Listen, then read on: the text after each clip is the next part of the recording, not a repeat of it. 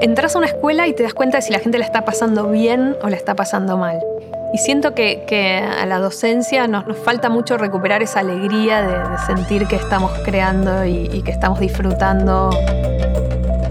Hay una necesidad de volver a recuperar esa, esa llamita sagrada. Y entonces cuando ayudo un poco a que eso pase o cuando me pasa a mí de vuelta, digo, bueno, sí, es, es por el buen camino, voy por acá. Plan Ceibal y ANEP presentan Aprendices, un ciclo de conversaciones para toda la comunidad educativa. Una producción de Red Global de Aprendizajes. Te invitamos a mirar los episodios en el canal de YouTube de Plan Ceibal o en nuestra web aprendices.edu.uy. Les damos la bienvenida a la segunda temporada de Aprendices. Abriendo este nuevo ciclo, recibimos desde Argentina a Melina Furman bióloga y doctora en educación. En este primer episodio, Melina nos cuenta cómo fue que dejó los laboratorios y descubrió que su lugar estaba en las aulas, lo necesario que es el pensamiento científico para construir ciudadanía y la importancia de valorar y compartir las actividades de clase. Vamos a escucharla. Bueno, primero que nada, eh, personalmente es un honor conversar nuevamente contigo eh, en otro formato, presencialmente, que eso ya es bien distinto. Y agradecerte, agradecerte que hayas venido, que hayas viajado hasta acá y que te hayas sumado a este proyecto, experimento que hacemos con aprendices. Un placer enorme, como siempre me, me invitan a alguna de sus locuras, aventuras y acá estoy. Muchas gracias. Mm. Melina, hay una pregunta que es la que dispara siempre estas conversaciones y tiene que ver con, con la definición. ¿Cómo te definís hoy tiene que ver con este presente también, ¿no? Entonces, bueno, ¿cómo te definís hoy? Está bueno lo del presente porque es verdad que uno va cambiando, ¿no? Cómo se define en distintas etapas de la vida y podría decir distintas definiciones. Es más, me, cuesta un montón esa pregunta cada vez que tengo que ponerla en un formulario, hoy en el hotel, por ejemplo, ¿no? Y te preguntan profesión, o, nunca sé qué poner, pongo distintas cosas. Eh, profesionalmente me defino así muy ampliamente como educadora y educadora para mí tiene un montón de cosas adentro. Eh, tienen parte, tiene una parte de investigadora, de querer entender qué cosas funcionan mejor, cómo lograr que, que todos los estudiantes aprendan, que, que los docentes disfruten más de la enseñanza y enseñen de maneras cada vez más potentes. Hay mucho de tratar de entender y de incidir también, mucho de, de preguntarse cómo hacer, no solo para acompañar a otros, sino enseñando yo misma cómo, cómo hacer que brillen esos ojitos del otro lado de los alumnos. Eh, así que profesionalmente te diría educadora con todo lo que eso tendrá dentro. Eh, en los últimos años, mi otra gran definición es que soy madre. tengo, tengo mellizos que ahora tienen nueve años y desde ese momento se abrió una nueva parte de mi, de mi ser que es enorme y que no tenía idea de que existía, y entonces la pongo también ahí dentro de la, de la cajita. Cosas, decís, hoy eh, me defino como educadora y con, bueno, con todo lo que significa, es muy amplio, ¿no? Pero, mm, ¿qué cosas quedaron, no sé si en el camino, pero qué cosas quedaron como pequeñas y otras fueron fagocitándolas?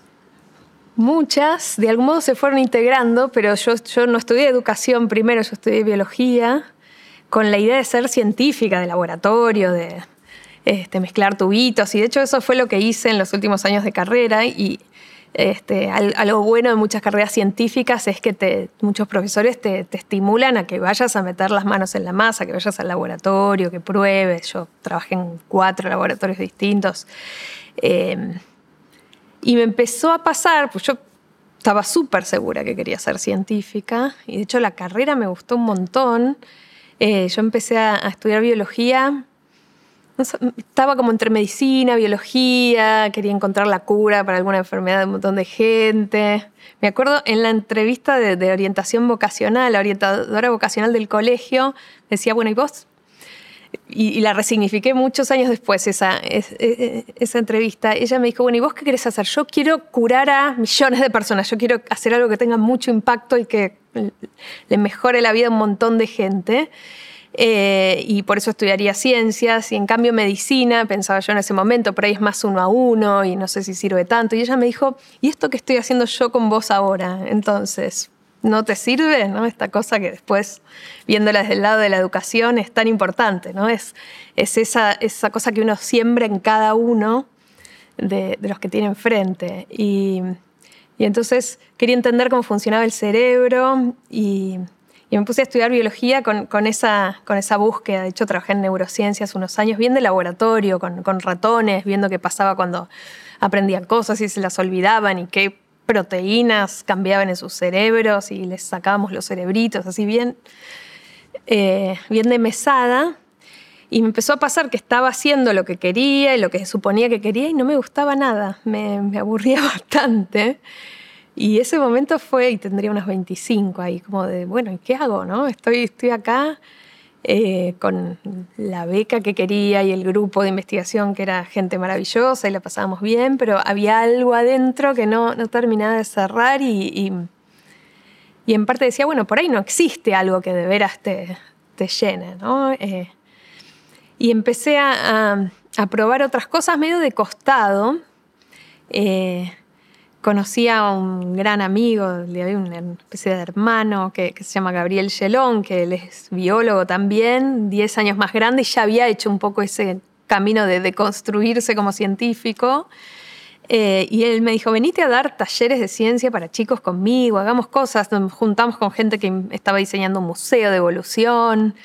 Eh, empezamos a escribir, empezamos como a probar otras cosas que él ya venía haciendo, él me sumó a las cosas que venía haciendo, empezamos a crear una página web de ciencia para chicos, que, fue mi primer gran proyecto ya cuando, di el volantazo finalmente, que se llamó Experimentar, que tenía esta idea de, de, aprender haciendo. Muchos años después hicimos un programa de tele para chicos con él, que se llamó La, la Casa de la Ciencia, que tenía este este lema, como el latiguillo de cada capítulo, era como solo hay una, solo hay una forma de averiguarlo.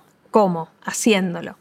Bueno, y conocer a él y a alguna otra gente me hizo probar algo donde enseguida me sentí como, este es el momento donde te sacás la mochila y decís, acá estoy bien, ¿no? Es esto, la creatividad fluye, siento que es mi lugar en el mundo. Con un montón para aprender, obviamente pasó en, esa, eh, eh, en ese primer taller para, bueno, que te invitan y decís, bueno, voy a llevar este taller para estos niños? ¿Qué pasó ahí en ese, en ese primer taller?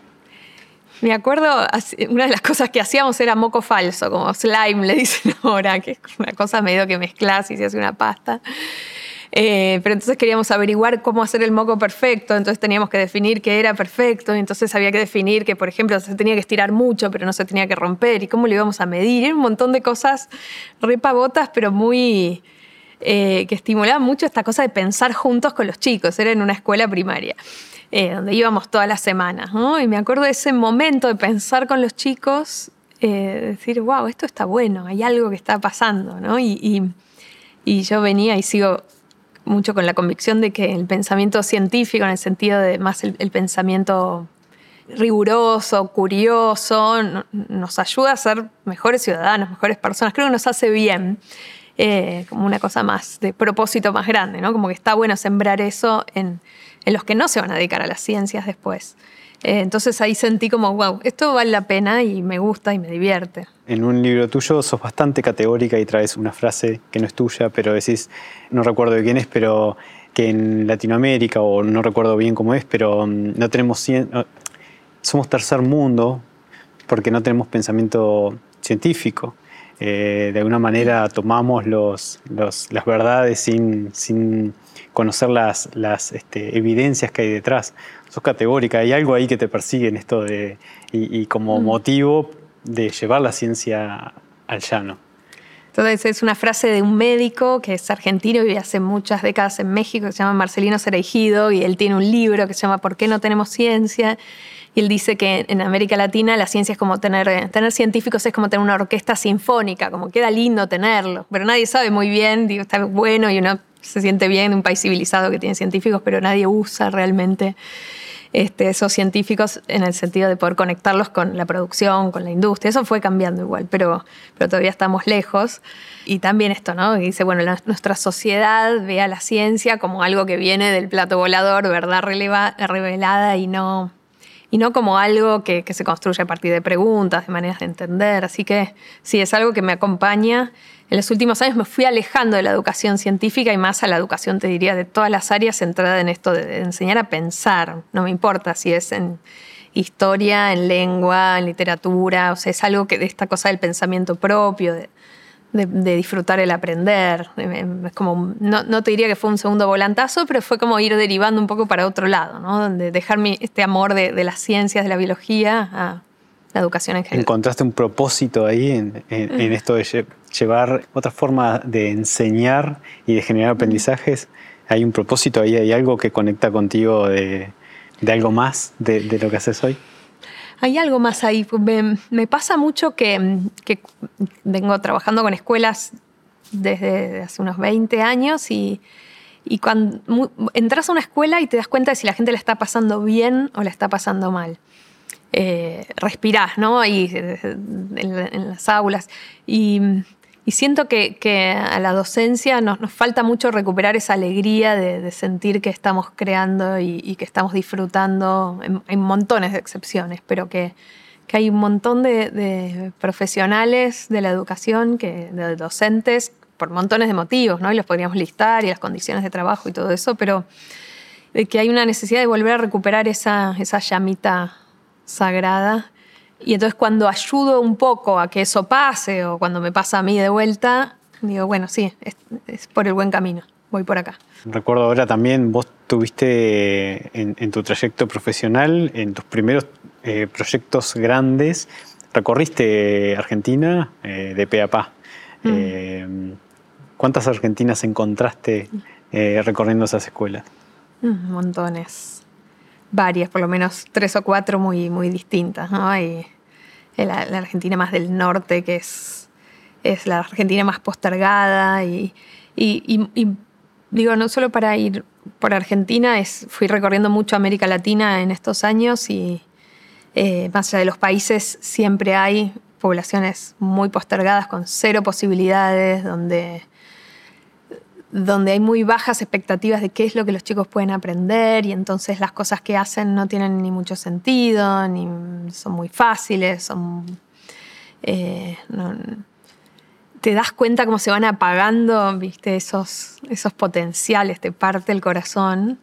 Y después el mundo más privilegiado, que en todos nuestros países también existe, ¿no? De gente que está en otro otra escala de posibilidades y decís, pero están a una cuadra, a veces están realmente muy cerca, a veces es un barrio que está al lado de otro y es el día y la noche. Y un proyecto que hicimos que me, me pegó fuerte con eso, fue un proyecto que hicimos para Jardín de Infantes, eh, que, que, se llamó Prácticas Inspiradoras en nivel inicial y entonces hicimos una secuencia sobre, sobre ciencias, se llamaba, eran dos, una, los detectives del sonido y los, los misterios de la luz y la sombra.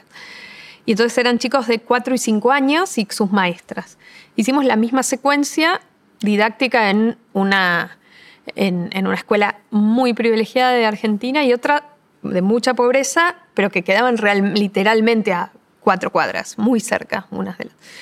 Con la idea un poco de que la buena enseñanza se puede llevar adelante en todos lados, ¿no? Y eso fue lo que vimos, pero fue muy fuerte ver cómo los chicos ya a los cuatro años lo que uno sabe y lee, pero verlo en carne y hueso fue muy fuerte, ¿no? El capital cultural, la manera de hablar, la posibilidad de esperar un turno, todo esto que decimos de la escuela además enseña mucho más que contenido, ¿no? Y la, la escuela y la casa, que enseñan la posibilidad de decir lo que pensás, de articularlo, de esperar, de que otro te escuche, de, poder em, sostener el esfuerzo cuando algo no te sale. Y era tan distinto en los dos grupos de escuelas, donde viendo eso, eh, para mí fue como una revelación que la sabía teóricamente, pero verla fue como decir, esos primeros años son tan importantes. ¿no?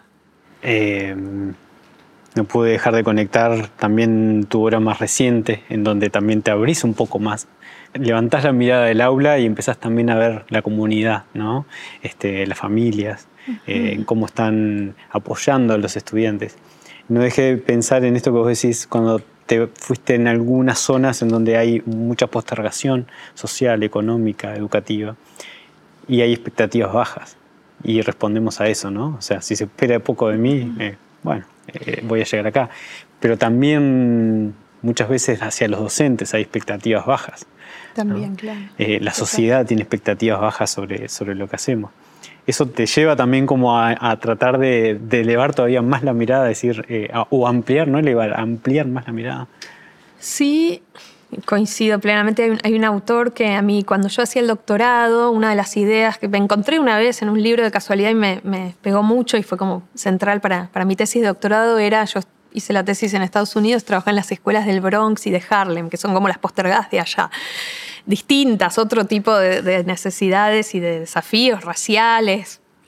Si uno miraba los edificios, eran Suiza, eran hermosos, pero yo me acuerdo iba a una clase sobre educación urbana, ¿no? que hablan de las escuelas en extrema pobreza, y yo levantaba la mano y decía, no me parecen tan pobres las escuelas.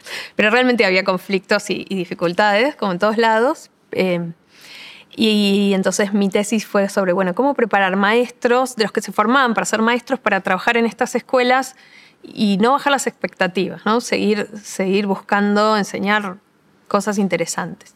Y un autor con el que me encontré, que se llama Martin Haberman, em, le puso nombre a eso. Él hablaba de la pedagogía de la pobreza, que justamente esto, cuando uno ya tiró la toalla, ¿no? Esta pedagogía de bajas expectativas, de, bueno, de de no esperar demasiado, por, por buenas razones a veces, por, por experiencias que son difíciles, pero, pero es ese momento donde este, ya lo que uno hace tiene, tiene poco desafío y poco interés.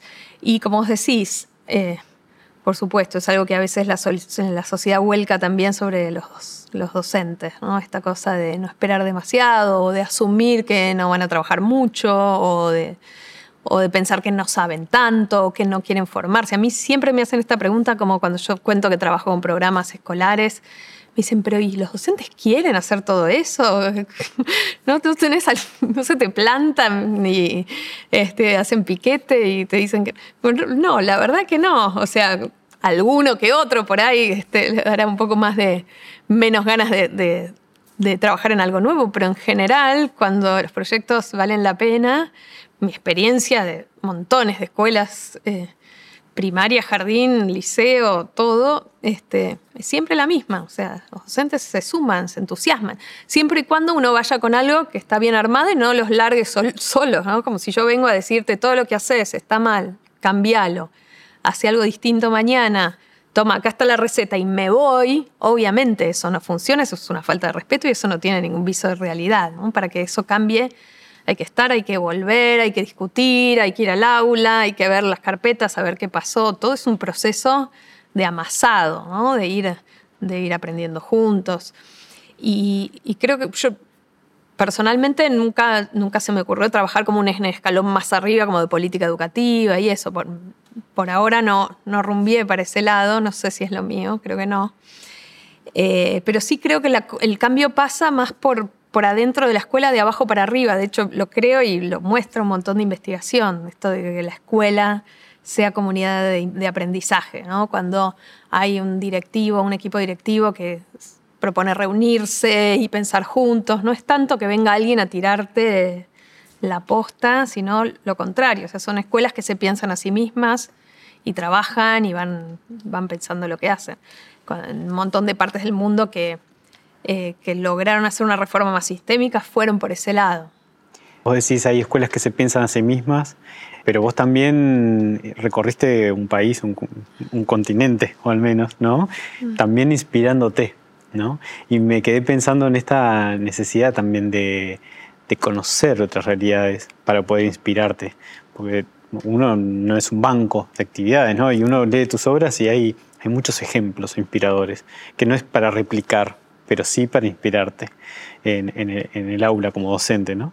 Em, hay una necesidad también de, incorporar esto, de conocer otras experiencias del docente ya no en el aula, sino como viajero de otras escuelas.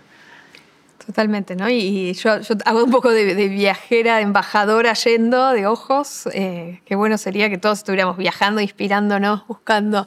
Yo voy buscando como perlitas, eh, cosas que digo, wow, esto, esto no se lo puede perder tal otro, y lo, trato de compartir. eh, me parecen importantes los ejemplos. Creo que están subvaluados los ejemplos. incluso vos decías, no, no es para replicar y a veces tenemos como miedo, ¿no? De, uy, no, y mira si el otro piensa que yo lo hice igual y... Al contrario, te diría que, este, está bueno. Uno después siempre lo hará propio, pero a veces tenemos esta cosa de la creatividad como que tenemos que empezar la hoja en blanco de cero y no nos ayuda. Me parece que nos ayuda justamente a ir probando, más con, menos, con más liviandad, a mí por lo menos. Y a veces siento que en educación hay como, hay como mucho valor de las grandes ideas teóricas, pero así como la sociedad soslaya a veces a los docentes, en educación a veces sentimos que las ideas teóricas son súper potentes, pero los ejemplos del aula, bueno, son así nomás y los hace cualquiera. Y es mentira, o sea, realmente es mentira. O sea, las buenas actividades son difíciles de hacer, por eso cuando uno las encuentra las tiene que compartir. Y hasta ojalá muchos se las copien y después las cambiarán y verán, pero no, y igual uno nunca copia literal, pero creo que hay que darle como un poco más de, peso a la práctica, de, valor, de amor a la práctica, que realmente es un montón de, de tiempo invertido, de gente que lo está pensando. Eh, siento que ahí hay como un rol, por lo menos de esto del propósito, si, si, puedo aportar algo, para mí es como ese tratar, trato, o por lo menos mis, mis, libros tratan de hacer eso como del puente entre lo que hay que hacer y todo está mal y no sé qué, y el cómo, ¿no? Yo siempre pienso como el cómo, cómo, cómo lo hago.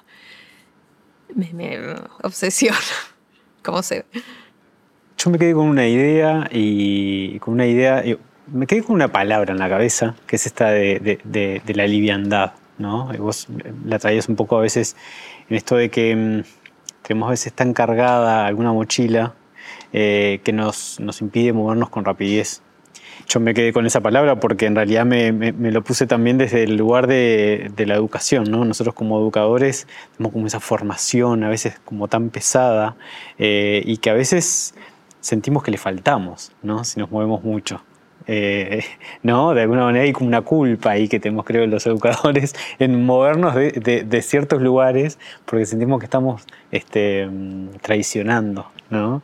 Em, y en este ciclo de charlas, te comentaba, ha salido mucho esta palabra, el equipaje. Eh, cuanto más cargado esté ese equipaje, cuanto más cargado esté, más difícil te va a ser aventurarte a otro lugar a posicionarte en otro lugar.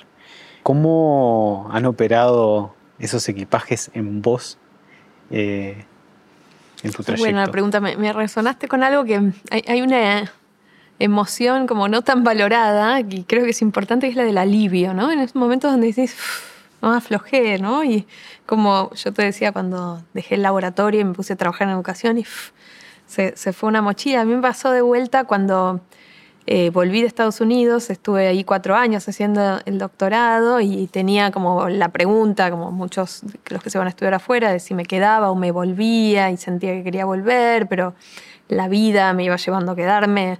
me acuerdo el día que volví a casa, así me bajé del avión y la sensación fue liviandad, ¿no? la mochila que se sale.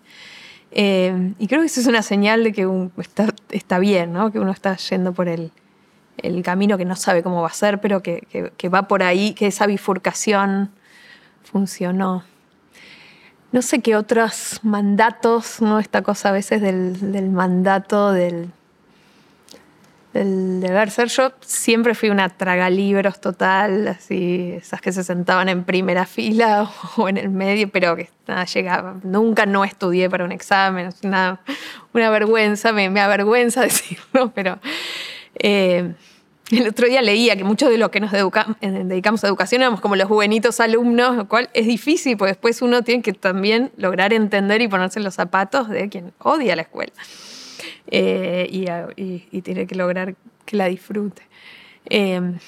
no sé si un mandato, pero siempre fue, como, muy responsable y del deber ser y de... medio porque me, sale así, me acuerdo está, bueno ver a qué uno jugaba de chico, ¿no? Y yo no jugaba a ser científica, que fue lo que primero estudié. Yo re jugaba a ser maestra con mi propia, mi propia hermana pobre, que es cuatro años más chica, que eh, todavía tenemos ahí el cuadernito rojo con el patito dibujado y con las letras de A, B. Le enseñó a leer, pobrecita, no sé qué edad tendría, tres años.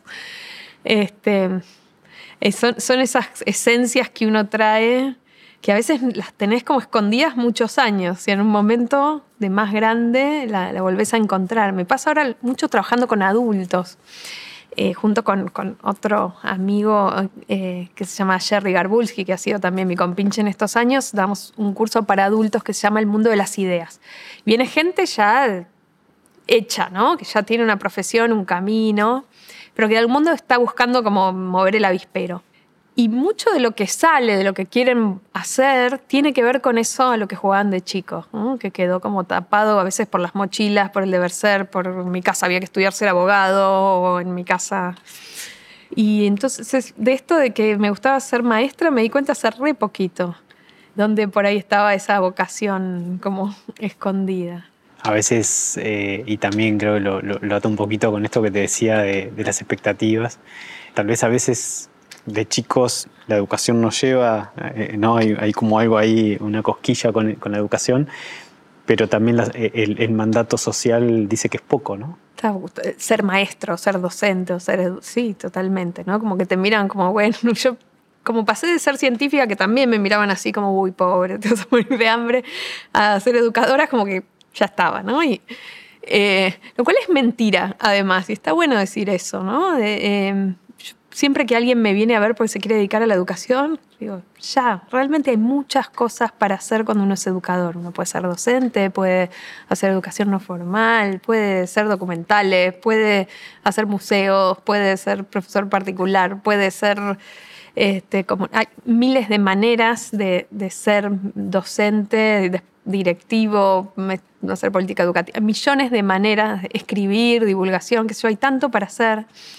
Eh, eh, que, mm, a, mí me, gusta cuando vienen así pichoncitos que están pensando en qué carrera seguir y les gusta la educación pero no se animan porque justamente sus padres los van a mirar como raros o alguien les va a decir y que no tenés nada mejor que hacer, mostrarles todo lo bueno que está. Eh, es cierto. ¿Qué te pasa cuando ves los libros en una librería y dicen Melina Furman? Está bueno. Eh, algo lindo que pasa con las redes sociales es que la gente te, cuenta, ¿no? Como que los que escribimos en estas épocas tenemos a los lectores cerca. Entonces te, mandan. en los últimos libros me empezó a pasar que la gente me mandaba fotos con el libro. El libro, por ejemplo, ahora en las vacaciones, que todos tenemos más tiempo de leer, el libro en la, pileta de natación, el libro en la montaña, el libro en el lago. Este, el libro va viajando. Justo hoy, hoy esta mañana posteaba en, las redes sociales las fotos, algunas que me habían llegado. Una me mandó una foto, todo el libro con lleno, lleno, lleno, lleno de papelitos que le había puesto de cosas que le habían servido, ¿no? hablando de los ejemplos. Y es como, wow, es raro igual, porque uno lo suelta. Eh, y ve qué pasa. Y cuando ves que alguien lo leyó, no, no, me, no me pega tanto verlo en la vidriera, es lindo, le saco la foto o alguien me la manda, sino ver que alguien lo usó. O me encanta cuando me lo mandan subrayado, me mandan fotos del subrayado y, y entonces agrando la foto y veo qué subrayaron. Y es como increíble eso, como que alguien lo, tomó en sus manos y lo hizo suyo. ¿Soñaste alguna vez que alguien en, sus vacaciones se lleve una obra tuya? ¿Ves? Por eso, eso los educadores somos apasionados, porque esto, esto de que a veces la sociedad piensa que no, qué bueno, tienen un montón de vacaciones y este, no tienen nada de ganas de seguir pensando en la escuela, mentira. Eh, me llueven fotos de, de docentes que están leyendo el libro en las vacaciones. Así que no me lo imaginaba, pero... Ahora hay no educadores, hay familias que también se llevan tus libros. Eh, ¿Cuándo surge esa necesidad de poner el ojo ahí, en, las familias? Y surgió cuando yo fui madre, que empezó a pasar así muy... El libro este de Guía para criar hijos curiosos, que es el anterior, salió fue muy de las tripas ese libro. Em, yo tuve mellizos, al principio no podía escribir nada, ¿no? Imagínate que estaba haciendo malabares con mi marido, tratando de, que los dos comieran y durmieran y, todo, pero después de un tiempo que empecé a, a, respirar y charlando con amigos, cuando uno tiene hijos chiquitos, es como el tema del que hablas con todos tus amigos que tienen hijos de la misma edad, hablas de eso y empecé a sentir que las cosas que eran como muy sabidas de educación, medio obvias incluso para los que nos dedicamos a la enseñanza, eh, jamás las habían escuchado nombrar. y que eran útiles para la crianza, o por lo menos a mí me, me ayudaban, qué sé yo, cómo dar un buen feedback, ponele, ¿no? Qué sé yo, cómo decirles al, algunas no tan conocidas que las fui encontrando escribiendo el libro, una, una que, que para mí fue muy reveladora, que esa no la sabía, pero la encontré, es esto de, bueno, cómo elogiar a los chicos, ¿no? Si decirles, si elogiarles el talento, por ejemplo, ay, sos re inteligente, ¿no? Cuando les sale algo bien, les sale un problema de matemática bien y les decís, ay, sos re inteligente. Y, y mucha investigación que muestra que eso es súper contraproducente porque les va generando lo que se llama una mentalidad fija, o sea, empezar a sentir que si algo les sale mal es porque no eran inteligentes de antes. Versus si les decís, eh, cuando les sale algo bien, qué bueno, se nota que trabajaste un montón, practicaste un montón, eh, eso genera lo que se llama una mentalidad de crecimiento, que es tener como el chip esta visión de que, de que las cosas son un proceso y que cuando no salen no es porque vos eras malo de antes, sino porque todavía no salieron, ¿no? Esto de, que hay que seguir intentando y bueno, requerirás más ayuda, más práctica. ¿Y sale siempre eh, bien? ¿eh? ¿Sale siempre bien? No sé, porque son chicos. Vamos a ver qué dicen ellos de grandes, pero igual para todo te toman el tiempo. Yo me acuerdo que en un momento que ya me habían descubierto me decían, practiqué mucho, ¿no, mami? Y me salió, me, me jugó en contra. A mis hijos les gusta mucho a los dos jugar al fútbol. Son pero futboleros quién sabe cómo. En mi casa nadie, no somos muy futboleros, nada, y mis hijos son tremendamente futboleros. Y entonces querían que yo fuera a jugar al fútbol con ellos. Y me nada, perdón chicos, pero si lo están viendo, pero parecía no tenía muchas ganas. Y me decían, vamos, mami, practica, que si practicas te va a gustar. Y yo me tuve que comer mis palabras y mi prédica y fui a jugar al fútbol. Y de hecho, mejoré algunas cosas y me gusta un poco más. Eh, pero hay algo de eso, de, lo que pasa en casa cuando uno está criando hijos, que a cualquiera que tenga un ojito puesto en, cómo, los, chicos aprenden, es, fascinante verlos. Además de que uno los quiere mucho, es fascinante todo ese proceso de ver que aprenden a hablar, que aprenden a reconocer cosas, que aprenden a pensar, tienen sus propias ideas, bueno, todo eso fascinante. Hay algo muy lindo de cómo, cómo los puedes acompañar para que, lo menos lo que yo siento así de, una de las misiones como madre, si yo estaría como tranquila de misión cumplida si les dejara la, semillita de querer seguir aprendiendo, de que les guste aprender y después verán qué. Y ya con eso yo creo que está, está bueno. Yo me preguntaba también cómo, cómo es esa tensión eh, entre eh, escribir, entre promover una forma distinta de, de enseñar o de vivir el aula y, y también siendo madre y teniendo los hijos en la educación primaria, ¿cómo, cómo es esa tensión? ¿Cómo la vivís? Es una tensión total. Eh, así que la, voy viviendo como puedo. Eh, trato de no meterme demasiado a, opinar de nada. Imagínate que venga una madre a opinarte de tu clase. En muchos casos ofrezco, sobre todo la parte de ciencias naturales, que, que es justo un área que se enseña re poquito en primaria, en primer ciclo, menos. Entonces, tanto en jardín como en los primeros grados, llevé material y di algunos talleres y eso estuvo bien. Yo además soy investigadora de en lo que yo hago en concreto en muchos de mis trabajos es mirar los cuadernos de clase, ¿no? Entonces me fijo ahí como una especie de ventana al aula eh, que te muestran, qué priorizan las maestras este, a la hora de tomar registro, qué se hace, ¿no? Como una especie de botón de muestra de lo que pasa, aunque no quede todo ahí, ves bastante. Entonces yo miro los cuadernos, cuando abro la mochila de, los nenes cuando vienen de la escuela y miro.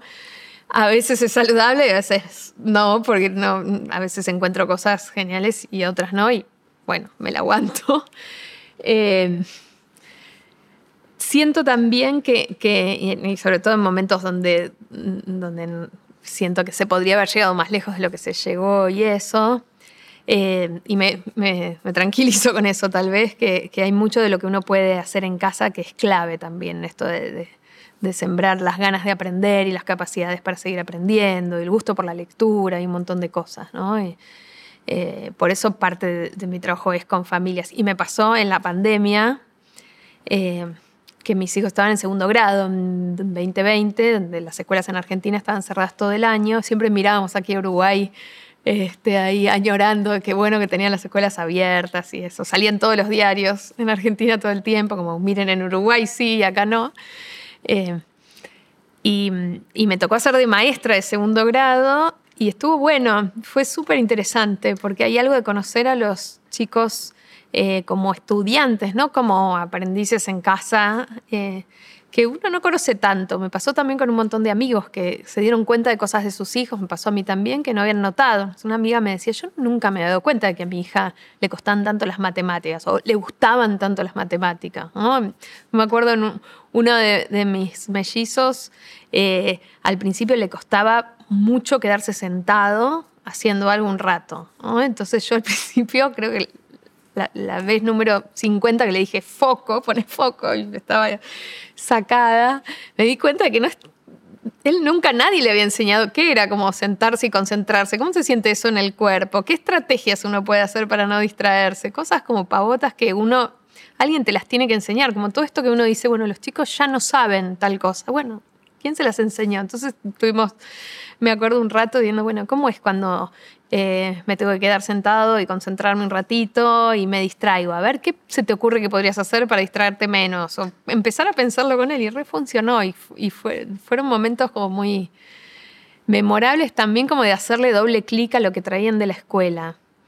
Eh, no sé, me acuerdo que una vez tenían que hacer una actividad muy clásica de, de ciencias naturales de los animales que nacen de huevos, ¿no? Entonces eh, y de cómo nacían los animales, es, el famoso ovíparos, eh, ovovivíparos, la tata, tenían que hacer como eh, la, la, tablita y entonces en huevos uno de mis hijos dijo, bueno, pongamos tiburón. Y yo pensaba, soy biólogo, debería saberlo, pero no me acordaba, tiburón nace de huevos, sí es un pez, deberías y entonces googleamos, ¿no? Y esta cosa de que uno tiene la biblioteca del mundo ahí al alcance de un clic en esta generación, obviamente los que tenemos conectividad y todo, pero eh, tenés para hacerle doble clic, tirar del piolín de eso y ver a dónde te lleva. Y encontramos que, eh, un montón de, de videitos de tiburones naciendo del huevo.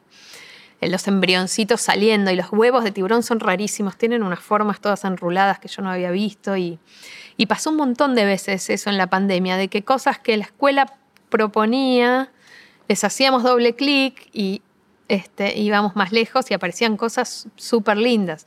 Y después también pasaba que mis hijos me decían, pero bueno, ya está, mami, sos un poco exagerada, como bueno, ya buscamos cinco videos, la maestra no, no me lo pidió, como bueno, suficiente. Y ahí parábamos. Eh, me gustaría, me gustaría conectar dos ideas. Eh, una que la disparaste vos recién, decís, en ciencias naturales, bueno, le, escapamos, ¿no? Y un poco también en tu obra vos lo, sos explícita también, ¿no? O sea, notás que las ciencias, los docentes por ahí a veces escapamos un poco de, ese lugar. Pero por otro lado también quiero preguntarte, y, y tiene que ver con la pregunta inicial de la definición, sos mujer hay una referencia, necesitamos mujeres referentes, ¿no? que, puedan hacer ciencia, pero que también puedan ser referentes de otras mujeres. Quiero conectar un poquito contigo eh, esas dos ideas. Esa cosa de, eh, en general son maestras y en general no trabajamos ciencias naturales. ¿Cómo, cómo te posicionás vos ahí, eh, en ese lugar, como mujer científica, docente y también referente? No sé si sos consciente de eso. No, no lo había pensado en esos términos. Yo, no creo que la razón por la que no se enseñen, las maestras no enseñen ciencias naturales es porque son mujeres. Creo que los maestros, o sea, los que enseñan, no, tiene tanto que ver con el género eso, de la enseñanza. Sí creo que, claramente hay una necesidad social de, mostrar mujeres referentes en carreras que, no son las que tradicionalmente hemos hecho las mujeres. Eh, eh, esta cosa de mujeres ingenieras y mujeres este, científicas y, mujeres que... En, una de las carreras que más se ve, y el otro día me estaba mostrando datos, es por ejemplo las carreras de informática, de ciencias de la computación, donde hay mucho trabajo, mucha demanda, eh, buenos trabajos luego, salida laboral, como que hay toda una parte súper resuelta y sin embargo hay muy poquitas mujeres que siguen entrando a carreras que tienen que ver con ciencias de la computación. Y uno, en un momento donde es obvio que hay este, las transformaciones tienen que ver en parte con eso.